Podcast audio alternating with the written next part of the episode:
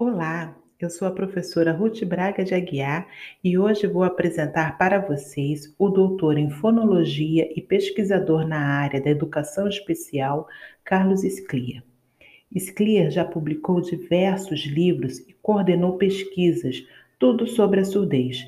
Não com foco em uma deficiência que impeça o surdo de participar da sociedade, mas como aspecto cultural e identitário de uma minoria linguística. Aspectos estes que precisam ser compreendidos por todos.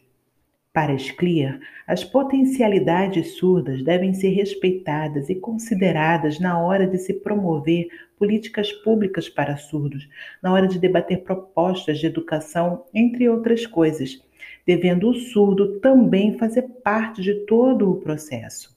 Afinal, quem é melhor que o surdo para falar dele mesmo? Mas o que seria potencialidades surdas?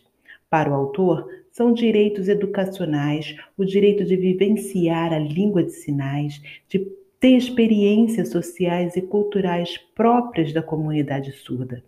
É o direito do surdo de apresentar propostas de educação e de políticas que promovam os direitos e a inclusão do grupo surdo.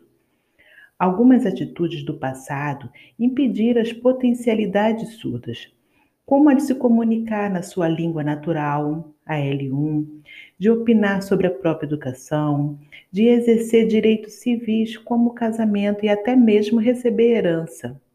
Vocês lembram disso? Estudamos algumas dessas atitudes nos temas 1 e 2. Mas para você, ainda hoje, Existe alguma barreira que impeça as potencialidades surdas? Pense nisso. Abraço e até logo!